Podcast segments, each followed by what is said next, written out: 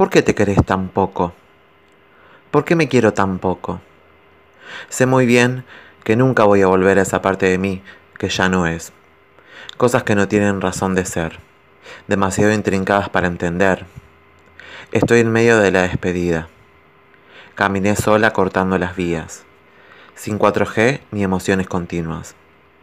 Sé que lucía un tanto perdida. Voy a estar esperando a la luz del día. Es una versión de mí más concisa, la que me cure y suture la herida. Unir instantes de disturbio sombría. Robar jardines y mandarinas. Esperar en la siesta el camión de las sandías. Buenas, buenas, buenas. ¿Cómo está esa gente hermosa? ¿Cómo están mis amigues? ¿Cómo andan? Volvemos, hemos vuelto, he vuelto. Bienvenidos a la segunda temporada de El Puto Podcast. Estoy súper feliz de, poder eh, grabar de nuevo y traerles datitas, informaciones, recomendaciones, noticias, etc. Quiero contarles que pasaron cosas. Mi compu se me deshizo en las manos prácticamente, dejó de funcionar. Primero fueron los puertos, después fue el Bluetooth, después fue la pantalla que ya venía mal y así una cosa lleva a la otra. Se desintegró me quedé sin micrófono, así que estoy probando cómo es grabar con el celular, así que prácticamente sería todo una especie de piloto. Pero lo vamos a dar todo, vamos a hacer todo lo posible para que esto suene lindo, quede lindo en la edición y ustedes puedan disfrutar de toda la información que tengo preparada para ustedes.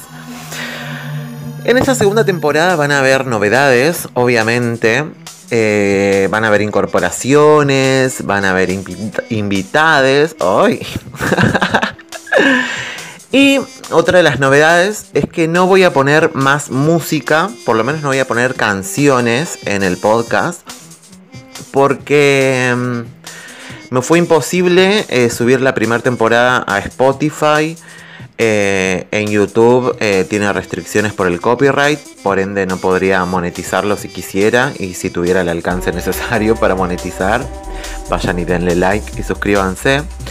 Así que lo que se me ocurrió es que voy a armar una playlist en Spotify, que seguramente se va a llamar el puto podcast, donde voy a subir las canciones de la gente de la que hable en los diferentes episodios y mm, canciones que yo quiera recomendarles, etcétera. Va a estar todo eh, subido en una playlist en Spotify que iré armando semana a semana de acuerdo a lo que suceda en, el episodio. Bien, eh, el texto que leí al principio pertenece a, a Sasha Satya y lo leyó en un live set que se estrenó hace muy poquito. Ahora bien, ¿quién es? Saya Satya es una artista musical, cantante y productora que se crió en la zona sur del conurbano bonaerense y se define como trans torta. Es un término que ella misma inventó para nombrar lo que le pasa con las feminidades. Quiere ser mujer y le gustan las mujeres. Ella compone todas sus letras y melodías en torno a los prejuicios sociales y vínculos personales que le tocó vivir. Se anima a hablar sobre las consecuencias que tiene ser una persona sensible en una sociedad careta. El 27 de septiembre de este año de mierda, se estrenó en el canal del Centro Cultural Kirchner y un día después en su canal, eh, su show Notas para una mente sin cobertura médica. Es un live set que realizó desde su cuarto en el marco del festival Byte, donde hizo un recorrido de su carrera y adelantó parte de su nueva producción que está en camino. Por otro lado, Rebeba Mixtape, su disco, está disponible en todas las plataformas y claramente algunas de las canciones van a estar disponibles en la playlist de este hermoso podcast.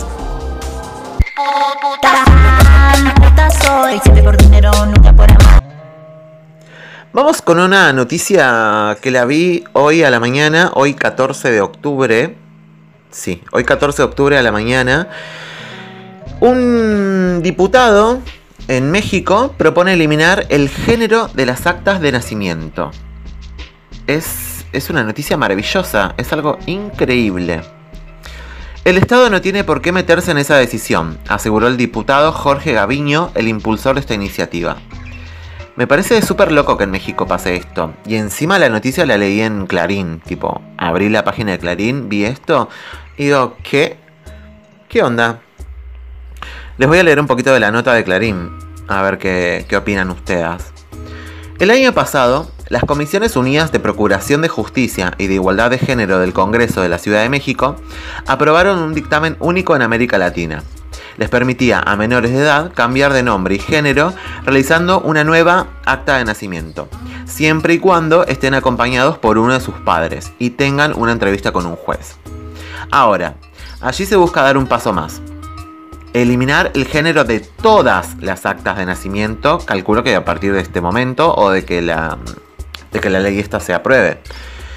La iniciativa esta es del diputado Jorge Gaviño que les contaba y es del Partido de la Revolución Democrática quien expuso su idea en una sesión virtual del Congreso mexicano. Lo que se propone es eliminar de las actas de nacimiento la parte correspondiente al sexo de las personas, en virtud de que se trata de uno de los atributos de la personalidad... Mmm, raro. Y cada uno es libre de imponerse el género que mejor satisfaga sus necesidades. O sea, está bien pero está mal armada, el concepto está mal armado, es como que un poco sí, o sea, está mal, pero no tan mal. Eh, no es un atributo a la personalidad, eh, la autopercepción de género. Eh, igual, súper apoyo. En la plataforma change.org circula una petición de las familias con hijos trans en la que le solicitan al Congreso de la Ciudad de México votar la reforma para que nuestros hijos menores de 18 años puedan tener su acta de nacimiento con su identidad de género reconocida sin tener que pasar por un juicio. Me parece excelente que impulsen esta, ley.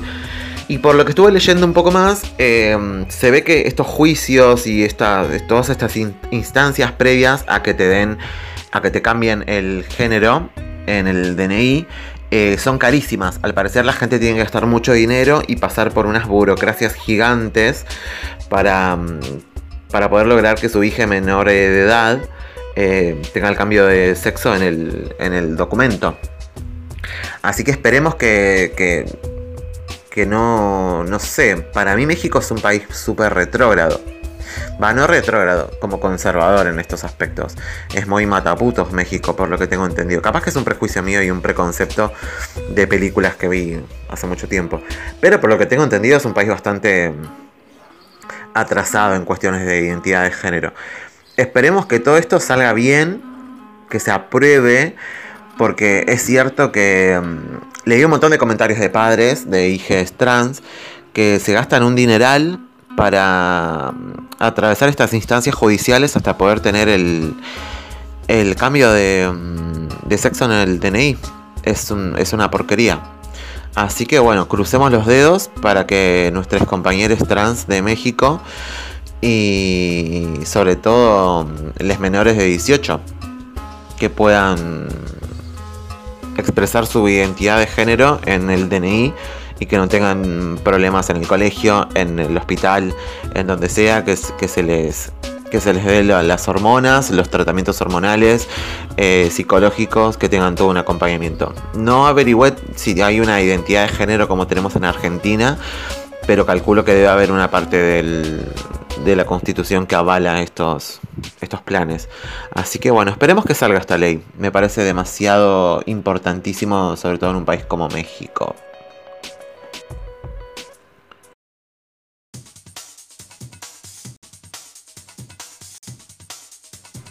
Bien, ahora llegó un momento en el que les voy a recomendar eh, algo. Eh, lo voy a tratar de hacer cada semana, en cada episodio. Y hoy les voy a hablar de mm, un documental que está en Netflix, hosteado por Laverne Cox, que es coprotagonista de Orange is the New Black, activista trans, que se llama Disclosure, Disclosure, para quienes quieran buscarlo. Para, que, para quienes quieran, no. Todos tienen que ver este documental porque es excelente. Más las personas que gustan del cine, las series, es importantísimo que vean este documental que es, increíble. Yo al, minuto 10 ya estaba llorando. Eh, Disclosure se trata de mm, la representación en los medios audiovisuales, sobre todo series, películas, eh, de la comunidad trans, trans y no binaria.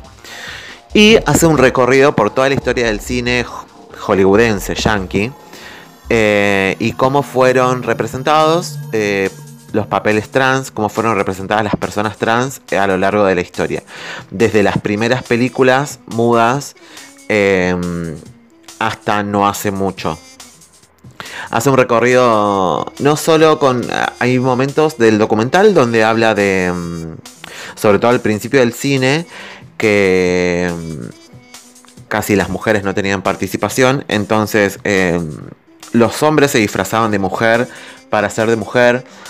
Y, y en esas películas eh, ahí sale el famoso blackface, donde se pintaban la cara de negro para representar personajes negros, que generalmente esas películas eran todas sobre mm, guerras en el desierto contra los indios y no sé qué, después de bien en el western.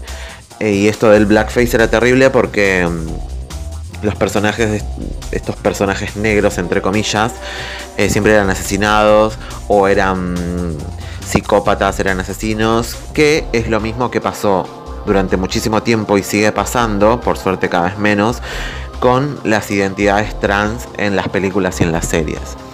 Hay casos muy específicos que son terribles. No voy a spoilear todos porque mm, vale la pena ver el desarrollo del documental y cómo se va llegando a cada, ejemplo puntual. Por ejemplo, en la película de Ace Ventura, que calculo que la mayoría la vimos en los 90, donde mm, Ace Ventura está tipo franeleando con una mujer y mm, con una mujer policía y siente la erección de la mujer trans policía y hace un chiste como de ah tu arma no sé qué se va y en un momento se da cuenta de que esta mujer no era cis, sino que era trans. Entonces hay todo un montón de minutos desagradables y asquerosos donde el chabón eh, siente repulsión, asco y empieza a vomitar, eh, se mete los dedos, se lava la, boca, se lava los dientes, se lava la lengua, sigue vomitando, hace todo un circo de asco horrendo por haberse chapado y franeleado con una compañera trans. Em, después lo cuenta en público a un montón de personas y un montón de personas empiezan a vomitar, empiezan a, a sentir esa repulsión y este asco por una persona trans. O sea, no es que no hizo nada más que chaparse a Ace Ventura. Después otra parte del documental cuenta cómo las identidades trans fueron como patologizadas en los medios, donde hay cientos de películas como, como el caso de, de Buffalo Bill, que mm, los personajes trans eran hombres disfrazados de mujeres que son asesinos seriales o son psicópatas o lo que sea. Y, y, generando esa impronta negativa para con el público que asocia a lo trans con los sociópata, con los psicópata, con los asesinos serial, haciendo que, en el imaginario común y corriente de por lo menos el público yankee, y nosotros, nosotros también vimos esas películas, haciéndonos creer que, lo trans es sinónimo de enfermedad, y, cómo a través del tiempo perduró perduró este discurso de odio y de patologización hacia las, identidades trans. Me parece súper importante que, se vea este documental. Eh, yo se lo estoy recomendando a todos mis amigues. No, no estoy consiguiendo que lo vea la mayoría. Si me están escuchando, por favor, véanlo. Lo vengo recomendando hace muchísimo desde que lo vi. Y la verdad es que eh, realmente me parece muy necesario y quiero que todos vean este documental. Se lo recomendé a mi grupo de cine. No sé si lo vieron. Em, haría una proyección gigante, pero bueno, COVID no se puede, no se puede juntar a ver una película entre muchas, muchísimas personas. Me encantaría que haya salido en los cines, pero bueno, se estrenó en la plataforma esta de mierda, aka Netflix. Y así que nada, eso. Les recomiendo entonces Disclosure documental en Netflix.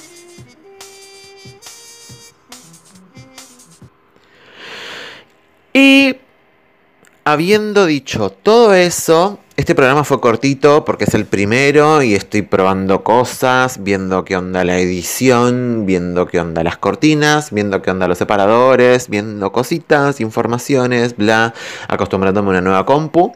Así que este capítulo es cortito. Y les dejo con otra recomendación. Eh, para la gente que usa Twitter, no sé si todos usan Twitter y no sé si pueden entrar y ver el hashtag que les voy a recomendar sin ser usuarios de Twitter. Calculo que sí. El hashtag está impulsado por Sky Vodka Argentina y es hashtag puentes. Al cual se sumó Futurock, que es mi radio de cabecera, la que escucho hace cuatro años desde que me levanto hasta que termina la programación. Y... Mm, y ahí van a encontrar recomendaciones también de series, películas y documentales de LGBTIQ, que están curados por Lucas Fauno, activista a quien adoro mucho y me cae muy bien. Así que les recomiendo eso, que vayan a la página de. al hashtag en Twitter, puentes no muros, y ahí van a tener un montón de películas, documentales y series para ver. Entre ellas Please Like Me, una de mis series preferidas. Eh, eh, Milk. Está también Pride, que es una película que proyecté en un, en un ciclo que armábamos con unos amigues, que se llamaba Ciclo Bastarde. en realidad era Bastardex con X. Pero bueno, Bastarde, Bastarda, Bastardo y otras cosas fabulosas que mm, recomienda Lucas Fauno. Este fue el primer episodio de la segunda temporada del puto podcast. Mi nombre es Criatu, Criata, y les voy a dejar todas mis redes en las descripciones, donde sea que suba esto. Em, voy a dejar eh, mi CBU. voy a sumar a esa del CBU por si quieren aportar lo que se les cante para hacer que esto sea posible, para que pueda recuperar mi computadora y poder meterle un poco más de onda. Y mm, bueno, les voy a dejar todos esto, el hashtag, em, el link de disclosure, el link de la playlist, todo, todo, todo, todo, todo, todo, todo lo que recomendé y de lo que hablé, se los voy a dejar linkeado en las descripciones junto con mis redes personales. Mi nombre es Criata de nuevo y les mando un beso gigante hasta la próxima semana.